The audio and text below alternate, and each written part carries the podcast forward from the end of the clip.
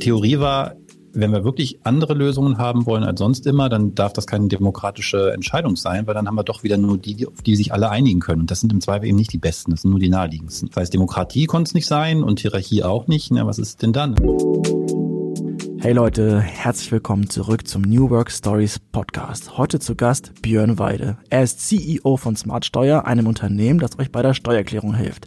Deswegen haben wir ihn aber nicht ins Podcaststudio eingeladen. Hallo Björn. Hallo Lisa, hallo Alex. Hallo. Lieber Björn, du hast eine ganz besondere Employer Branding Challenge und das sind jetzt deine Worte, denn mit Office in Hannover und dem Thema Steuern hast du es nicht unbedingt leicht. Trotzdem hast du ein wundervolles, motiviertes Team und ihr probiert ganz viele Sachen aus. Zum Beispiel habt ihr vor einem Jahr, vor genau einem Jahr, alle Hierarchien abgeschafft. Wie ist, das, wie ist das für euch ausgegangen? Was ist passiert? ja, irgendwie passt dieser Jingle ganz gut. Ja. Das war schon scary, also keine Frage. Also für uns alle, glaube ich, ne? Äh, nicht nur für die, vielleicht die ihre bisherige Führungsposition da wie abgegeben haben, sondern glaube ich auch wirklich für alle anderen. Das war jedem klar, dass das jetzt hier nichts ist, was man eben so macht, wie viele andere Veränderungen. Man sagt, auch lass mal heute lustig irgendwie ein neues Meeting erfinden oder weiß ich nicht was, sondern mhm. das war schon klar das wird fett. Äh, kam auch noch zeitgleich tatsächlich mit dem Umzug in neue Büros. Das habe ich persönlich ein bisschen unterschätzt. Ich habe eigentlich immer nur gedacht, ja geil, neue Büros und alles schicki, aber es ist halt auch irgendwie eine neue Situation, mit der man klarkommen muss. Die Leute wussten nicht, wo sie sitzen sollen, erst recht nicht, nachdem wir auch Abteilungsstrukturen aufgelöst hatten und so. Also da, da passt der Jingle wirklich wie die Faust aufs Auge.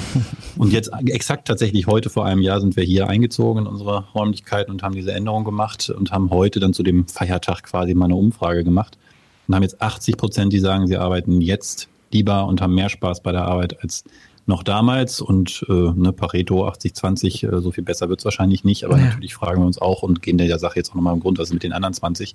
Aber toi toi toi, äh, ich glaube, das ist äh, nicht unbedingt selbstverständlich, dass bei so einer heftigen Reorga äh, ein Jahr später alle sagen, doch, also nicht, noch nicht alle, aber fast alle sagen, ja, ist geil. Also du sagst buchstäblich, seitdem du nicht mehr Chef bist, läuft es besser.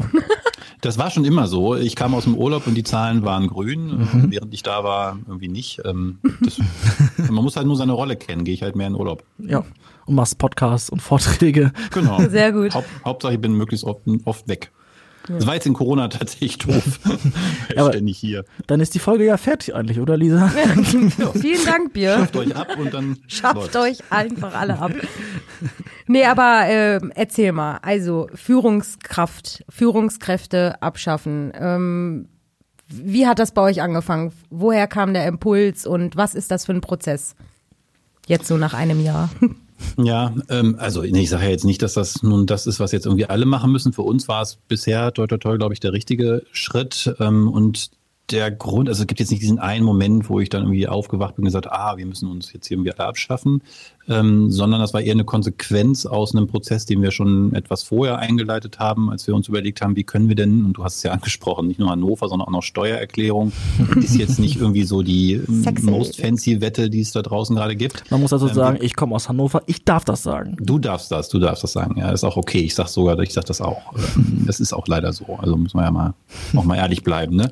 Ähm, aber ähm, nichtsdestotrotz gibt es natürlich spannende Dinge, die man da innerhalb dieses Themenfelds machen kann und wie, wie können wir uns selber selber motivieren, wie können wir motiviert bleiben, auch nachdem wir nun nicht mehr ganz so taufrisch sind wie äh, manche andere Startups, sondern äh, inzwischen über zehn Jahre alt. Wie können wir uns da auch immer wieder neu motivieren und kreativ über ein Thema nachdenken, was jetzt irgendwie echt schon alt ist. Ne? Also Steuererklärung selber ist so sehr, sehr alt und äh, selbst Online-Steuererklärung gibt es jetzt schon eine Weile. Mhm. Ähm, wie können wir denn da auch in einem steigenden Wettbewerb immer vorne dabei bleiben und neu denken, kreativ denken? Und wir haben gemerkt, dass wir uns teilweise einfach selber im Weg stehen. Wir hätten uns so super optimiert. Ja, das ist ja erstmal eine Sache, die Unternehmen gerne machen, ne? Effizienzsteigerung und so, erst recht, wenn sie größer werden und älter werden.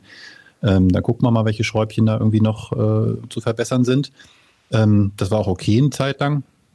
Aber ich habe irgendwann mal gesagt, wir haben uns auch so ein, so ein, so lokales Optimum hin optimiert. Ne? Wenn es mal so, ist jetzt ein bisschen mathematisch vielleicht, aber gibt es da so Funktionen, mit denen kann man dann rausfinden, ne? in welche Richtung geht es nach oben, dann gehe ich da immer weiter und mhm. dann lande ich irgendwann notgedrungen auf dem Peak. Aber das ist halt nur der Peak in der Umgebung und nicht der, der global vielleicht möglich wäre. Ähm, und dafür muss man, ne, jetzt bildlich gesprochen, erstmal von seinem lokalen Peak erstmal runter. Es geht dann also immer erstmal ein bisschen bergab, um irgendwann mal auf den globalen Peak dann wieder raufzukommen. Mhm. Und den wollten wir finden, wollten uns wieder selber ein bisschen neu erfinden und kreativer werden und dann wohl wissend, dass das ein bisschen auf Kosten der Effizienz und eingetretener Pfade und, und so äh, geht, haben wir gesagt, wir brauchen ein radikaleres, äh, einen radikaleren Wechsel als nur noch eine Schraube. Das war ein längerer Prozess mit Begleitung von, von, externer, von externen Beraterinnen. Ähm, und der mündete, ne, sage ich gleich nochmal äh, ganz explizit in dieser Abschaffung von Führungskräften. Das war gar nicht der, das Kernziel. Also wir haben den Prozess nicht eingeleitet und gesagt, lass mal abschaffen, sondern ähm, lass mal kreativer, innovativer werden. Und dann kamen wir irgendwann zu dem Ergebnis, aha, wenn wir ein Unternehmen jetzt neu aufbauen, das am Ende zum Ziel hat, kreativer zu sein, wertschöpfender zu sein, dann brauchen wir, so wie wir es bauen, die Führungskräfte am Ende nicht. Die sind eher im Weg. Und dann war das die Konsequenz. Und das ist jetzt, vielleicht beschreibt am Ende am plakativsten, was wir gemacht haben, aber es ist wirklich nur ein Baustein. In einem anderen Interview sagst du, ihr habt die Führungskräfte nicht abgeschafft, sondern eigentlich alle zu Führungskräften gemacht. Und da frage ich mich, wie kriegst du denn das Team dazu, so eine radikale Veränderung, so eine Restrukturierung mitzugehen? Das ist eine wirklich gute Frage und ich glaube auch, man muss sich da das muss sich das fragen, bevor man so einen Weg einschlägt, ob das Team überhaupt gewillt und in der Lage ist dazu. Denn ich das ist jetzt vielleicht natürlich meine persönliche Sicht, aber ich bin hier echt stolz auf dieses Team, dass ich damals ein gutes Gefühl hatte, dass wir das können, dass wir diesen Weg eingehen können. Mhm. Und ein Stück weit äh, lag das auch daran, dass wir schon gewohnt waren, uns regelmäßig zu verändern. Ja, also wir haben agile Prinzipien jetzt schon seit acht Jahren oder was hier im Einsatz mit Scrum und Co. Und dazu gehören ja auch Retrospektiven. Und die haben wir eben nicht nur im Scrum-Team in der Entwicklung äh, gemacht, sondern auch regelmäßig als Unternehmen und immer wieder auch Veränderungen abgeleitet daraus. Immer mit der Frage, okay, ist schön so, wie es ist, aber was könnte noch besser gehen? Und so hatten wir das ein bisschen trainiert. Es war jetzt nicht mehr so wie ganz am Anfang vielleicht noch, wo jede Veränderung erstmal bisschen scary war und wo es irgendwie schwierig war und Leute gesagt haben, oh, hat doch immer alles andere auch funktioniert. Es war so eine Grundhaltung von, nee, Veränderung ist erstmal gut. Ne? Das ist ja, ist ja ein Glaubenssatz. Ne? Man kann auch mhm. sagen, Veränderung ist blöd, weil never change a running system oder so. Und bei uns war eher so, nee, wenn es keine Veränderung gibt, ist irgendwie komisch, dann ist irgendwie Stillstand. Ne? Also diese Haltung, glaube ich, die braucht es schon, um zu sagen, hm, wir trauen uns das zu. Und ich erinnere mich noch an dem Tag, an dem wir diese Veränderung intensiv miteinander besprochen und letztendlich auch beschlossen haben, haben wir am Ende nochmal so eine, so eine Runde gemacht und alle gefragt, ne, und wie geht's euch jetzt? Und dann sagte einer der, der Kollegen, ähm, ja, also ich glaube, das wird äh, richtig anstrengend und, äh, und, und, und tumultig und chaotisch und ich freue mich drauf. wie gesagt, das, das ist so genau das, was, glaube ich, eine gesunde Haltung ist. Ne? Also in dem Bewusstsein da reinzugehen, das wird jetzt nicht hier easy peasy und das heißt nicht, oh yeah, ne, jetzt tanzen die Mäuse auf den Tischen, weil der Chef weg ist, sondern, oh Gott, das, da kommt einiges auf uns zu. Das war jedem, glaube ich, bewusst.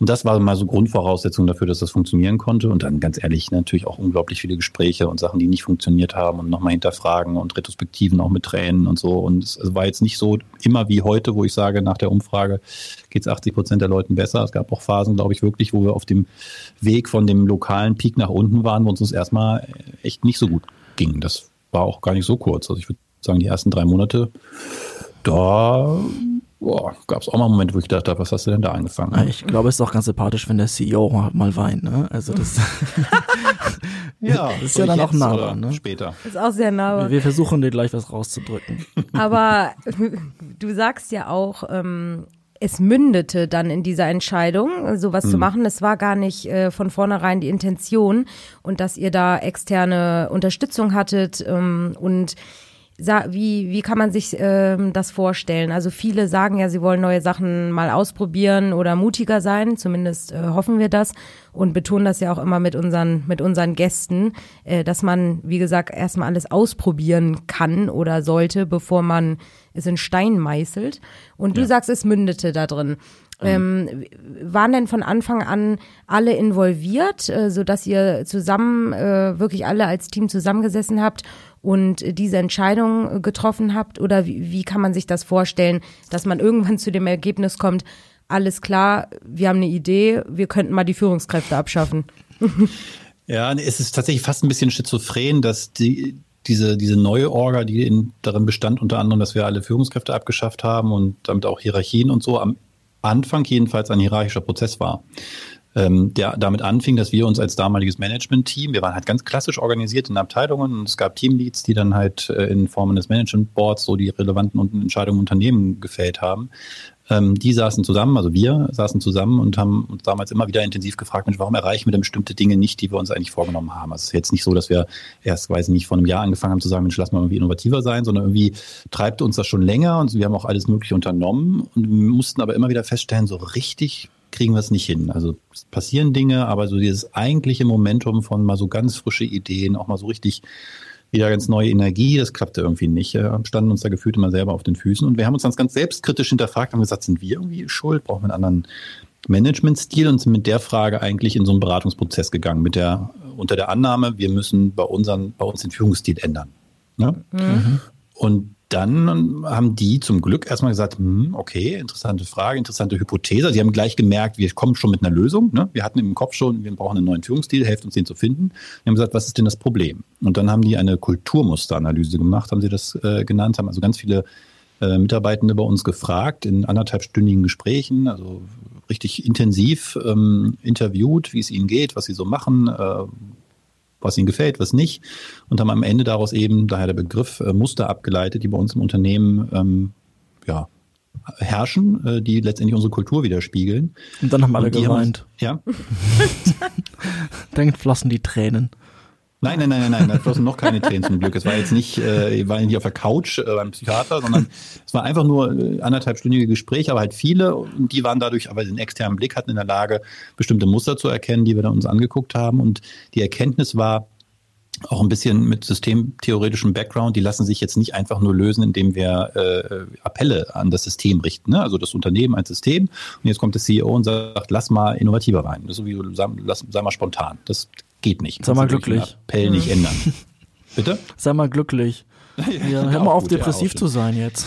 Das geht aber genau, nicht. Sondern du musst dich dann hinterfragen, warum bist du nicht glücklich und was, was, was steht dir im Weg? Und dann musst du diese Dinge ändern, die im Weg stehen. Du kannst nicht das Ergebnis direkt quasi produzieren. Ne? Mhm. Und das war so die Erkenntnis. Und dann haben wir gesagt, okay, wie muss denn dann das System, also wie müssen wir als Unternehmen funktionieren, aussehen, welche Strukturen und Prozesse brauchen wir, damit wir das Endergebnis erreichen, haben quasi also nochmal ganz von vorne angefangen, grüne Wiese und haben quasi prototypischen Unternehmen gebaut, erstmal auf dem Papier, wo wir sagen, so müsste es funktionieren ähm, und haben dann Elemente davon genommen und sie prototypisch umgesetzt. Also das, was Lisa sagt, anstatt direkt ne, mhm. nach dem Meeting zu sagen, lass mal komplett äh, ein Rebuild machen, haben wir ähm, einzelne Teile davon genommen. Gesagt, zum Beispiel wollten wir Projekte eben nicht mehr in der klassischen Scrum-Organisation machen. Ne? Da gibt es halt ein Team, das es baut und dann gibt es einen Backlog und irgendwer die Anforderungen aufnimmt und ja, wird iterativ entwickelt, aber ist schon irgendwie auch ein Prozess, wo die einzelnen Beteiligten so ein bisschen nebeneinander stehen. Ähm, und äh, wir haben gesagt, nee, wir sperren die jetzt mal alle für so ein Projekt einfach in so einen Raum und die haben völlige Freiheiten, sich im Prozess auszudenken und, und auch Freiheiten in der Gestaltung, was dabei rauskommen soll und so. Und oh Wunder, es hat total gut funktioniert. Mit, hm, war anstrengend, aber hat funktioniert. War das erste Mal seit langer Zeit, dass wir in sehr, sehr kurzer Zeit ein super Ergebnis äh, erzielt haben. Hm. Und das haben wir zwei, dreimal gemacht, bis wir das Gefühl hatten, okay, das ist so ähnlich wollen wir das haben. Dann haben wir das System quasi drumherum gebaut und so ein paar Pfeiler entwickelt, wo wir gesagt haben, darum dreht sich das neue Unternehmen, nämlich um dieses, diese Projektarbeit, wir nennen das Mission. Und eine ganz wichtige Erkenntnis war, woher kommen denn diese Ideen für Missionen? Eben nicht von den Führungskräften im Sinne von, die haben irgendwie aus irgendeinem Grund die Weisheit mit Löffeln gefressen und wissen immer, was der Markt will oder so, sondern äh, wussten die genauso wenig wie alle anderen auch. Also wollten wir alle einbinden in diesen Prozess und jeder sollte Ideen haben dürfen und haben dafür den Thesenbazar erfunden. Also mhm. das ist einfach ein Meeting, wo jeder kommen kann und sagen, ich habe die feste Überzeugung, dass wir das machen müssen, um erfolgreich zu sein. Und wenn dann genug Leute zusammenkommen, die sagen, jawohl, ich glaube da auch dran, dann bildet sich so ein Missionsteam und das baut dann? Das war so die Kernüberlegung, weil wir gemerkt haben, diese Projekte, das funktioniert super und die Ideen kommen aus dem Team, das müssen wir machen. Und dann hat sich alles andere letztendlich drumherum ergeben. Wir haben gesagt, okay, wenn ja jetzt plötzlich lauter Missionen durch die Gegend werkeln und Leute, die bisher im Tagesgeschäft was ganz anderes gemacht haben, da jetzt an so einer Mission werkeln, was machen wir denn mit dem Tagesgeschäft? Ne? Dann mussten wir das organisieren. Und, mhm. und, und, und das mündete dann alles am Ende nur in dieser einfachen Erkenntnis, okay, wenn wir das alles so rumbauen, was, welche Aufgabe haben eigentlich nur Führungskräfte? Sie entscheiden nicht mehr, was gemacht wird, das machen die Missionen das Tagesgeschäft ist organisiert. Die Leute organisieren sich selber.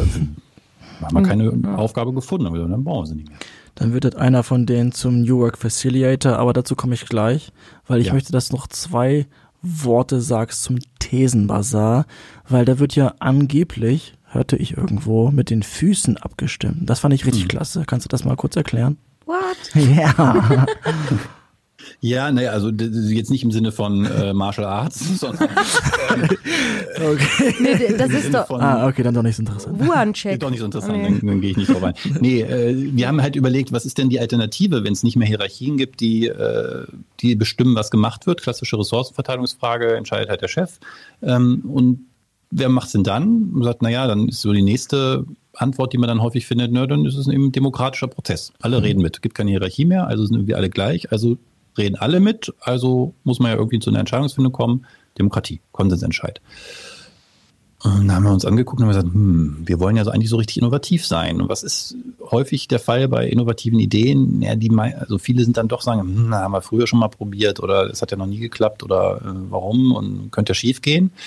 Also die Theorie war, wenn wir wirklich andere Lösungen haben wollen als sonst immer, dann darf das keine demokratische Entscheidung sein, weil dann haben wir doch wieder nur die, auf die sich alle einigen können. Und das sind im Zweifel eben nicht die besten, das sind nur die naheliegendsten. Das heißt, Demokratie konnte es nicht sein und Hierarchie auch nicht. Na, was ist denn dann? Dann haben wir gesagt, nee, eigentlich brauchst du doch nicht mehr im Unternehmen als genau so viele Leute, die energisch und, und, und engagiert bei der Sache sind, dass sie das auch machen können. Dann, dann haben wir ja die Ressourcen. Darum geht es ja. Es geht um Ressourcenallokation. Und wenn die sich zusammenfinden von selbst, was wollen wir denn noch mehr? Wer, wer soll denn dann noch irgendwas entscheiden? Und wenn es dann noch irgendjemand gibt, der das doof findet, dann kann das halt doof finden, aber dann ist ja das Team trotzdem in der Lage, das zu bauen. Und das nennen wir Entscheidung mit den Füßen. Also es stellt jemand eine Idee vor und dann stimmen die Leute im Unternehmen ab, indem sie einfach da hingehen und sagen, jawohl, ich stelle mich da jetzt auch hin, ich finde das geil, ich mache da mit. Komm mit. Ah, also nicht die Füße heben. Nee, nee nicht, es gibt nicht kein Tritt ins Gesicht, wenn die Idee jetzt die nee, jetzt nicht mal Yoga oder so, ne, ganz oh banal, also gehen, einfach gehen. einfach New gehen. Work ohne Yoga, wie soll das denn gehen? Haben wir auch. Massage und Kicker ja, Siehst du, bietet das Unternehmen in Hannover doch noch einiges. Aber äh, wie überschneidet sich das denn mit eurem Pull-Prinzip? Auch ein sehr spannendes Modell, was man damit ist das damit direkt verwoben oder läuft das parallel dazu? Ne, das passiert auf mehreren Ebenen, aber klar, das, äh, der Thesenbasar ist quasi ein, ein, ein, ein ja, systemseitig definiertes Pull-Prinzip, weil wir sagen, ja. die Leute holen sich ihre Aufgaben, indem sie zu so einem Thesenbasar gehen und sich anhören, was es denn dazu Interessantes gibt an Ideen und dann holen sie sich ihre Aufgaben, indem sie sagen, ich mache da mit. Das ist geil. Weil es statt, statt einer Führungskraft, die sagt, okay, Holger und Sabine, ihr macht jetzt das Projekt, dann sind es eher genau. Holger und Sabine, die sagen, ey, da haben wir richtig Bock drauf, das finden wir richtig gut und die dürfen das dann haben, Ganz weil genau. sie entsprechen. Ah. Und wie wird dann genau, priorisiert? also wenn das alle haben wollen, wenn alle jetzt podcasten wollen oder Smartsteuer die App entwickeln wollen, keine Ahnung. Wie? Ja, ist eine total valide Frage.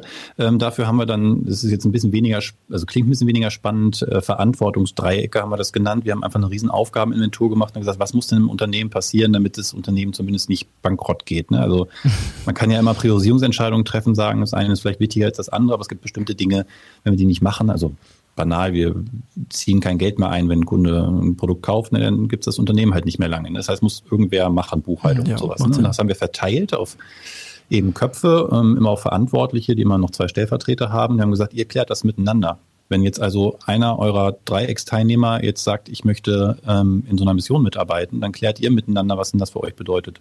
Verteilt ihr die Aufgaben neu, reduziert ihr die äh, Aufgabenlast erstmal ein bisschen auf Kosten halt vielleicht von äh, Effizienz oder, oder so. Ja, also das ist dann eine Entscheidung eben auch dieser Teilnehmenden, sich zu überlegen, was bedeutet denn das? Ich habe halt eine Verantwortung jenseits von dieser Mission, nämlich für bestimmte Themen. Jeder im Unternehmen, auch jeder Azubi hat irgendwelche ähm, Verantwortungen, ja, mehrere in der Regel. Und jeder, der in so eine Mission geht, der muss sich halt die Frage stellen, okay, in welchen Verantwortungsdreiecken bin ich denn da? Wen betrifft das und was passiert damit? Und da gibt es ganz unterschiedliche Antworten. Es gibt Antworten, wo sich das Team dann zusammenfindet und sagt, okay, gerade eine heiße Phase, Jahreswechsel, wir können jetzt hier nur 50 Prozent rausgehen, den Rest muss ich erstmal meinen Stiefel weitermachen und dann mhm. ist das halt eine Mission, die zu 50 Prozent läuft. Andere sagen, ich verteile meine Aufgaben neu, ich gebe die jemandem anders, übernimmt jemand oder mache ich halt mal einen Monat nicht. Also gibt es ganz, ganz unterschiedliche Antworten. Genau wieder beantworten wir nicht im Vorfeld, muss das Team entscheiden, selbst organisiert. Okay, bei drei dachte ich jetzt erstmal an Xing Shang Shang, also Schere, Stein, Papier, aber das Stimmt, das so geht dass er doch mehr, mehr dahinter ist. Aber zurück nee. zum New Work Facilitator. Da hattest du ja einen Gastbeitrag bei Impulse, war das, glaube ich. Äh, ein Mitarbeiter, der, dessen Namen ich jetzt nicht nennen möchte, hat ja seine Position als Führungskraft verloren, dadurch, dass ihr diese Hierarchien abgeschafft habt. Aber er hat eine ganz neue Rolle bekommen. Und jetzt wollte ich wissen, was zur Hölle macht ein New Work Facilitator? Facilitator. Facilitator. Ja, genau. ähm, de, der Name, wie alle unsere Titel, den hat er sich selber gegeben. Also es ist jetzt nicht so, dass wir eine Rolle ausgeschrieben haben, gesagt, das brauchen wir, sondern äh, der Kollege war Product äh, Owner, also eine ganz zentrale Figur hier im Unternehmen. Und wir hatten mit eben der Hierarchieabschaffung auch den Scrum-Prozess erstmal formal zumindest abgeschafft und damit auch die dazu notwendigen Rollen oder die dafür benötigten Rollen eben des Product Owners. Und äh, deswegen haben wir mit dem Kollegen auch vorab einmal gesprochen ähm, und gesagt, ey, ganz ehrlich, wir haben auch keine Antwort darauf. Ne? Mhm. So sieht's aus, das wollen wir machen. Ähm, und dann hat er sich das angehört und hat gesagt, hm, ja, okay, interessant, war jetzt eigentlich nicht so mein Plan, aber ich lasse mich darauf ein, ich kann es nachvollziehen, wir gucken mal und äh, für den Anfang helfe ich einfach mal mit, dass das Ding zum Laufen kommt. Was anderes habe ich ja jetzt gerade nicht zu tun.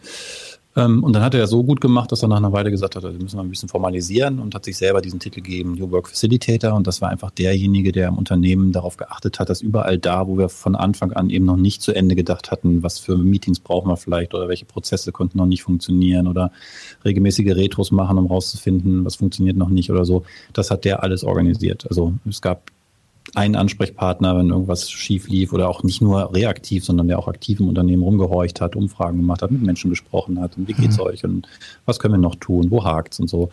Und das war eine Aufgabe, die gab es vorher nicht, die hatten wir auch nicht richtig eingeplant, aber die hat sich eben auch selbst organisiert ergeben, bisschen aus der Not, dass der Kollege eben seinen alten Job gar nicht mehr gemacht hat.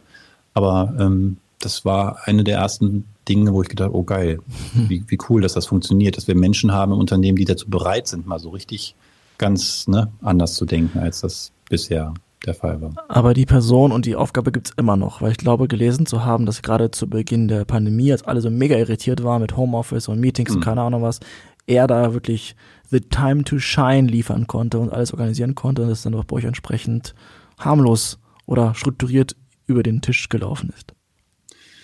Also äh, gestern hatten wir eine Retrospektive äh, mal wieder, ähm, die er noch auch initiiert und geleitet hat und höchstwahrscheinlich, das wird sich dann gleich diese Woche entscheiden, beendet er jetzt nach einem Jahr ähm, genau diese Aufgabe. Es war so ein bisschen die Frage, liefert sie noch diesen Wert als mhm. Voll Vollzeitstelle quasi, die sie mal hatte und irgendwie war die Erkenntnis jetzt eigentlich funktioniert das schon so gut, dass wir sie in der Form nicht mehr brauchen und er hat sich schon Gedanken gemacht. Es gibt andere Themen, die er jetzt übernimmt wahrscheinlich. Ähm, ist noch nicht ganz final, final, aber auch das, ne, wieder nach einem Jahr zu sich nochmal in die Augen zu gucken und zu sagen, nur weil es vor einem Jahr richtig war, ist es immer noch richtig, ähm, ist halt nicht so, sondern also hat er seinen Job schon wieder so gut gemacht, dass er sich schon wieder nach ja. einem Jahr abgeschafft hat. ja, Hoffentlich erfährt er das jetzt nicht so. bei dem Podcast, sondern wirklich von einem CEO persönlich. Ja, aber es ist echt super mit der, auch diese Flexibilität, von der du erzählst, dass ihr sagt, ja, gut, wenn das nach einem Jahr funktioniert oder ähm, wir in eine andere Richtung einschlagen, dann machen wir es so. Und ähm, was ich denke, viele Zuhörerinnen und Zuhörer haben jetzt bestimmt auch so ein paar Fragezeichen, wenn es um das ganze Thema administrative Geschichten geht. Ne? Also selbst organisiert arbeiten, demokratisch oder, ähm, sage ich mal, zusammen an einem Strang ziehen und entscheiden. Das ist ja äh, alles super und das ist auch das Wichtigste eigentlich. Aber wer ist denn dann dafür zuständig, äh, so administrative oder Entscheidungen zu treffen rund um das Thema, sag ich mal, Gehalt, Beförderung etc. Ist das. Ja, oder ganz banal, wer räumt die Spülmaschine aus, ne? Ui, ja, gut, das ist natürlich ja, lass noch. Uns, lass uns mal beim Gehalt bleiben. das, das war ja vor einem halben Jahr noch nicht so geklärt, habe ich gelesen. Die nee, ist auch immer noch nicht, ist tatsächlich jetzt auf die Agenda gekommen. Ne? Also wir haben auch da uns angeguckt, jeweils in der aktuellen Phase, was ist denn jetzt gerade drängend und wichtig. Das waren immer die Ergebnisse so einer Retrospektive. Ne? Da, da fiel am Ende immer raus, was sind die Themen, die wir jetzt aktuell lösen wollen. Und ganz bewusst haben wir vor, ja, ich glaube wahrscheinlich so vor einem halben Jahr auch das Thema Personal, HR im weitesten Sinne angefangen. Wir nennen das Talente jetzt, weil wir unter anderem dieses Wort Humanressource alle nicht mögen und auch Personal nicht. Wer ähm, mag wir das sind schon? alles miteinander Talente und irgendwie müssen, muss man sich um die kümmern, sowohl wenn man sie noch nicht hat, sie zu finden, also klassisches Recruiting, oder auch wenn man sie hat, sie weiterzuentwickeln. Also Personalentwicklung würde man es wahrscheinlich klassischerweise nennen. Das sind alles Themen, die kamen vor einem halben Jahr auf die Agenda, als wir uns so in den Prozessen sonst gefunden haben, war das plötzlich relevant. Und wir haben aber auch ganz bewusst damals schon oder noch gesagt, und das Thema Gehalt, wir merken, das funktioniert langfristig nicht so. Das ist irgendwie noch so ein so ein, so ein Störkörper. Ne? Wenn wir wirklich ernsthaft selbst organisiert und hierarchiefrei sind, dann kann es nicht sein, dass das Thema Gehalt, so ist es nämlich aktuell, per Definition noch von mir geregelt wird. Früher waren es diese Führungskräfte, dieses Management-Team, jeder in seinem Bereich. So, jetzt gibt's die nicht mehr. Äh, jetzt habe ich das quasi einfach äh, in Personalunion zentral äh, übernommen. Einfach nur, weil es keine andere Lösung gab. Es nur war klar, eine Übergangslösung, erstmal ein hm. schlechter Kompromiss. Und jetzt geht das los, dass wir uns Gedanken machen, wie man es lösen kann. Und wir haben ehrlich gesagt da ganz schön Respekt vor, weil wir haben noch keine Geschichte gehört, die so richtig überzeugend funktioniert hat. Also es gibt ja ganz viele, die damit ja. unter dem Stichwort New Pay schon mit experimentiert ja. haben. Aber wir haben auch das Team noch nicht. Also es ist jetzt nicht so, dass alle sagen, wir müssten ja nun mal machen, sondern auch die, die sich damit schon beschäftigt haben, sagen ganz ehrlich, ich wüsste ehrlich gesagt auch nicht, wie ich es organisieren soll. Aber wir wissen, wir müssen es lösen. Insofern fängt das jetzt gerade an. Du sagst, ihr, ihr müsst es, das ist auf jeden Fall eine Mammutaufgabe. Also Alex ja. und ich haben ja auch schon sehr oft mit verschiedensten Gästen äh, das Thema New Pay beleuchtet. Also ob es generell um verschiedene Geschäftsmodelle geht oder ähm, andere, die es schon ausprobiert haben, also transparente Gehälter oder selbstbestimmtes Gehalt. Also das ich sag mal so, die Aufgabe äh, ohne dir da den Optimismus zu nehmen, aber würde ich jetzt auch nicht freiwillig ähm, übernehmen wollen. Äh, auf jeden Fall da schon mal viel Kreativität und Glück. Wahrscheinlich holt ja, ihr euch danke. da auch jemanden noch als äh, Unterstützung dazu. Ja ähm, auf jeden Fall. Ja, mhm. ich wollte gerade sagen, wahrscheinlich genau wie ihr das geregelt habt, äh, mit dem Entschluss, äh, die Führungskräfte irgendwie äh, gemeinsam abzuschaffen, werdet ihr das wahrscheinlich mit dem Thema Gehalt auch ähnlich angehen. Das heißt, so eine äh, so eine Geschichten, aber das, das, das wissen ja dann alle, wenn ihr da zusammensitzt, auch wie, weiß ich nicht, wenn dann doch mal jemand um die Ecke kommt und sagt, ich ähm, hätte gerne Beförderung oder wie, dann liegt das auch alles noch bei dir. Also all diese Sachen, äh, wo man den Stempel Führungskraft äh, quasi noch setzt, die liegen bis dato noch bei dir. Fast alle. Also es gab äh, Themen, die wir jetzt schon tatsächlich neu machen und zum Beispiel das ganze Thema Recruiting. Da hatten wir einfach jetzt in dem Jahr schon die konkrete Notwendigkeit, wir brauchten neue Kolleginnen und Kollegen.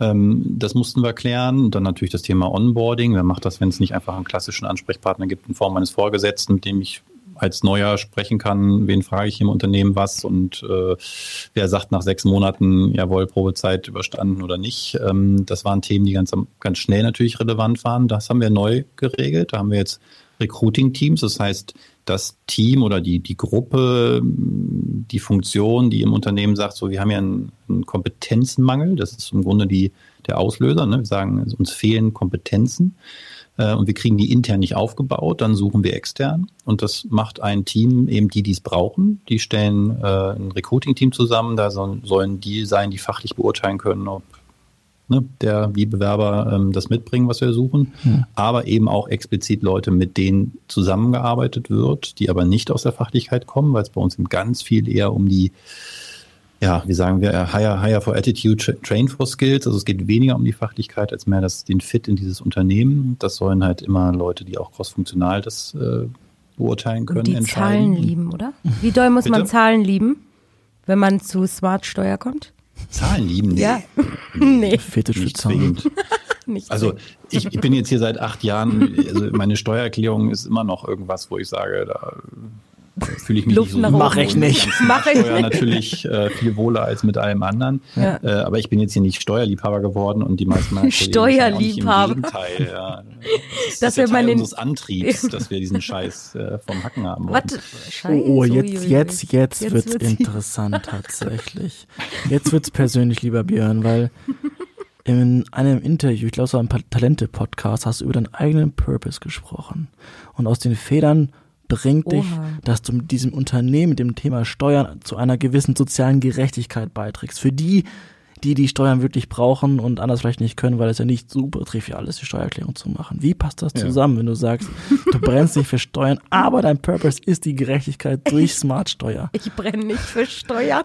Du verbrennst die Steuern. Ich brenne nicht dafür, die Steuererklärung für mich zu machen, mich da hinzusetzen und die Belege zu sammeln. Was mhm. mich tatsächlich antreibt, ist, wir haben jetzt über eine Milliarde Euro für unsere Kunden zurück. Ja, habe ich gesehen. Staat, ne? Respekt. Ne? Good, good job.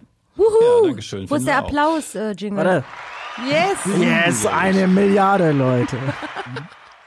Ja, das fühlt sich schon gut an. Und vor allen Dingen, wenn man sich äh, klar macht, da sind eine ganze Menge drunter, die eben die nicht sonst auf einem anderen Weg geholt hätten, sondern die sie eben nicht geholt haben. Also wahnsinnig viele Menschen in diesem Land sich vor davor zu verscheuen, eine Steuererklärung zu machen. Und meine persönliche Motivation ist eben eher auf einer abstrakten Ebene. Ich bin da grundsätzlich auch als Informatiker, als Gelernter äh, echt immer ähm, ärgerlich, wenn ich sehe, dass es da, sagen wir mal, so künstliche Hürden gibt, ähm, insbesondere auch in so Themen, die vermeintlich Experten nur beurteilen können. Und dann sitzen diese vermeintlichen Experten am Ende doch nur vor irgendeinem Computer äh, und füllen irgendwelche Daten aus und ich sitze auf der anderen Seite dieses Flachbildschirms und sehe nur die Rückseite. Äh, und der Experte hackt dann da irgendwas rein, um für teures Geld mir am Ende irgendeine Expertenmeinung zu verkaufen. Ich sage, wenn es das System gibt, was dieser Experte benutzt, dann stellt es doch dem Kunden direkt zur Verfügung. Ne? Dann spare ich mir da irgendwie den Termin und habe das Gefühl, ich habe die Sachen selbst in der Hand. Ne? Also ich mag es mhm. gar nicht so von oben herab, so kommen Sie mal hierher und ich erkläre Ihnen jetzt mal, was Sie, welche Versicherungen Sie brauchen. ähm, ich will mich damit nicht beschäftigen müssen, aber ich will mich auch nicht über den Tisch ziehen lassen. Und das ist ja. bei Steuer auch so. Warum muss ich denn irgendwelche Leute bezahlen dafür, damit die mir sagen, was mein verbrieftes Recht ist, nämlich zu viel gezahlte Steuern zurückzubekommen? Ne? Und da mhm. gibt es Tools für und die bauen wir und die sollen unsere Kunden, dazu sind die in der Lage, ähm, alle erwachsene Menschen auch selbst benutzen dürfen. Ähm, und das ist mein Antrieb. Ne? Also ich finde es unfair zu sagen, ähm, die, die es vielleicht gerade nötig hätten, äh, das Geld da zurückzubekommen, die sich es nicht leisten können, zum Steuerberater zu rennen, ähm, die bleiben halt drauf sitzen. Also was ist denn das für ein mhm. System? Nee, richtig. Ich glaube, du sagst auch irgendwie, ihr, äh, ihr digitalisiert den analogsten Prozess Deutschlands. Macht ja auch gut. Mhm. Ich glaube sogar Lisa und ich sind Kunden. Yeah. Wir wollten ja eigentlich. Die kriegen sie alle. Das, die Milliarde ist alles ja, bei uns wir, wir, wollten, wir wollten uns ja nicht äh, bei dir einschleimen, aber jetzt, wo wir merken, die Chemie stimmt hier, können wir dir es auch sagen, genau.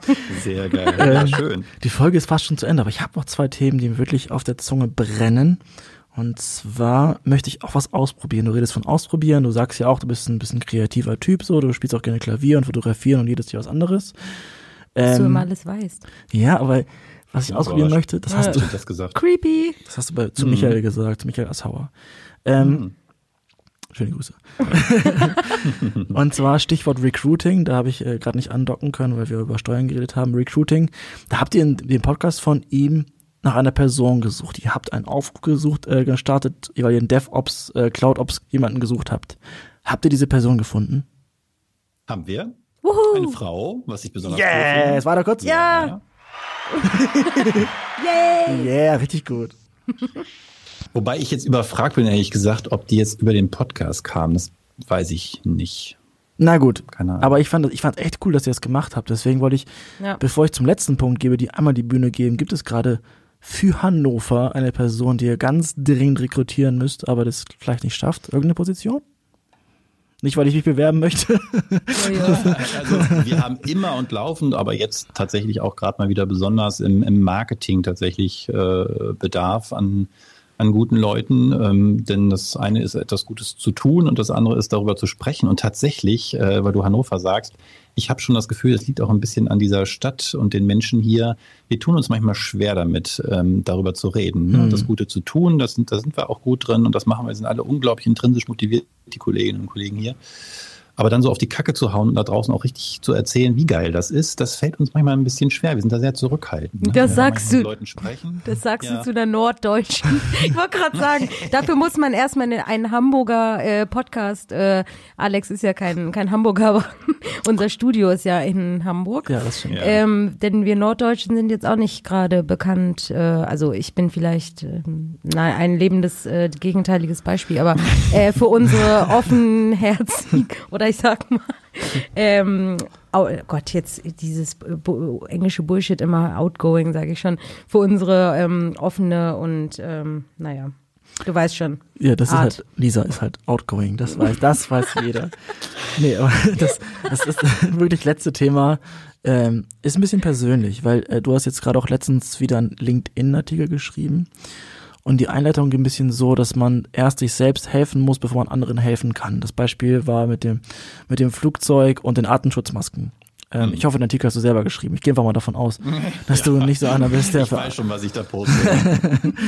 das fand ich richtig cool von, von, von dir, weil das Thema beschäftigt mich auch gerade, ähm, weil du schaffst es anscheinend, trotz dieses, dieses, ja, diese vielen Veränderungen, Zeit für dich selbst zu finden. Du gehst auch alleine. Andersrum andersrum. Mhm. Ich muss Zeit für mich selber haben, damit ich überhaupt in der Lage bin, diese ganzen Veränderungen Ja, genau darauf wollte ich hinaus. Richtig gut, danke. Dass du alleine Mittagessen gehst. Dass du ähm, alleine lunchst, um Zeit für dich selber zu haben. Ich will jetzt nicht darüber reden, dass du ganz früh aufstehst, das machen, glaube ich, viele, aber das alleine Mittagessen gehen, obwohl du, glaube ich, 30 ja, oder ist ein bisschen asozial, ne? Ja, aber also habe ich mich echt eine Zeit lang musste ich mich da irgendwie, äh, also habe ich mich gefragt, ob das jetzt irgendwie schon äh, behandlungswürdig ist. ähm, ja. ja. Gerade so in Startups, ich meine, ich kann das ja von anderen, also auch anderen Unternehmen, in denen ich schon war, das war Standard. Man geht mit, mit Kolleginnen und Kollegen Mittagessen, war wie das ja. Normalste von der Welt. Und ich merkte irgendwann so, oh, irgendwie habe ich da einen im Bauch und ich ja, mit 40 wird es auch schwierig. Befreiung mal alleine essen zu gehen. Und dann ja. habe ich gedacht, okay, dann brauchst du das vielleicht? Und seitdem mache ich das. Und die Kollegen, die fragen manchmal, wenn ich zufällig dann da stehe, dann, na, nur rhetorisch, ne, kommst mit. ähm, manchmal mache ich das auch, aber tatsächlich ist mir das so eine Stunde am Tag, äh, dreiviertel, ähm, das brauche ich schon. Hm. Und findest du das egozentrisch oder egoistisch? Wie, wie, wie, wie bedeutet das? Was, was für eine Bedeutung hat das für dich? Weil wie du gesagt hast, das kann erstmal komisch wirken, wenn man auf sich selbst ja. so fokussiert ist, auf die eigenen Bedürfnisse. Ähm, wie genau, wie, wie, wie Andererseits sagen ja jetzt alle, man soll eben jetzt erst recht noch mehr auf sich hören, ne? Und das jetzt machen erst recht. jetzt erst recht und mehr machen, worauf man Lust hat und, und wie auch immer, deswegen. Ja, aber dann ist man ja sofort als Egoist abgestempelt und denkt nicht an den anderen und das ist doof. Ja. Deswegen, deswegen. Na, mir hilft da Transparenz, ne? Also, mhm. Also genau, als ich das merkte, dass mir das irgendwie gut tut und ich aber auch merkte, es fühlt sich doof an, weil es irgendwie so gegen die Kultur ist, die ich auch selber gewohnt war. Mhm. Ich habe es halt transparent gemacht, habe gesagt, Leute, es geht überhaupt nicht gegen euch und eigentlich ich, mag ich euch auch gerne, aber ich merke, mir, mir tut das äh, gut. Ich brauche das einfach mal eine Stunde, irgendwie rauszukommen, nicht irgendwie im Job und über Jobthemen zu reden, sondern ein Buch zu lesen oder durch die Gegend zu gehen.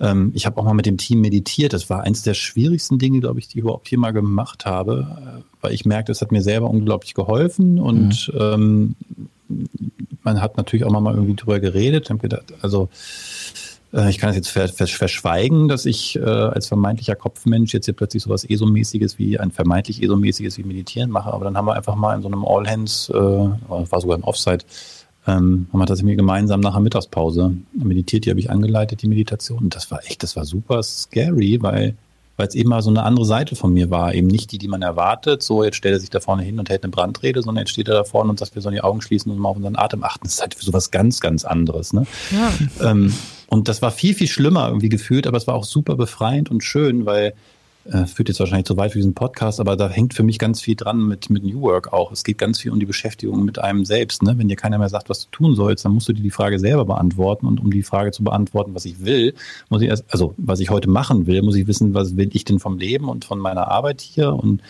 ähm, das, das bringt einen so ganz stark wieder zurück auf sich selbst, was total schön ist, ne? weil man plötzlich wieder selbstbestimmt auch ist, was aber auch einen zwingt dazu, diese Fragen sich mal zu äh, beantworten. Und deswegen sind wir hier vielleicht ein bisschen mehr gezwungen als andere, auch uns mit unserer ganzen Persönlichkeit einzubringen und nicht immer mit dieser Scheinselbst äh, Scheinselbstständigkeit. Moment mal. Ah, jetzt ist es raus. Oh, jetzt ist das der Investigativ-Podcast hier. Investigativ. Ja. Ähm, mit dieser Schein-Persona, äh, äh ja, ich bin jetzt hier der, der, der Chef und äh, immer total, äh, weiß ich nicht, äh, visionär ja. und äh, immer gut drauf und engagiert und so. Nein, ich bin auch mal äh, gerne einsam und alleine und in Gedanken drückst doch gerne mal eine Träne. Ja. Auch das, ja, bei einem, bei einem guten Schnulzenfilm. oh, herrlich. Wundervoll. Lieber Björn, vielen ja. Dank für das ehrliche und lehrreiche Interview. Ja. Wir wünschen dir viel Spaß Sehr und gerne. Erfolg in Hannover und wir werden uns sicherlich bald wiedersehen. Auf jeden das Fall. Danke, Björn. Liebe Grüße aus Hamburg. Ciao. Ciao. Stopp, stopp, stopp, stopp, stopp, stopp, stopp. Die nächste Story gibt's wieder am Mittwoch auf Spotify, iTunes, Soundcloud und so.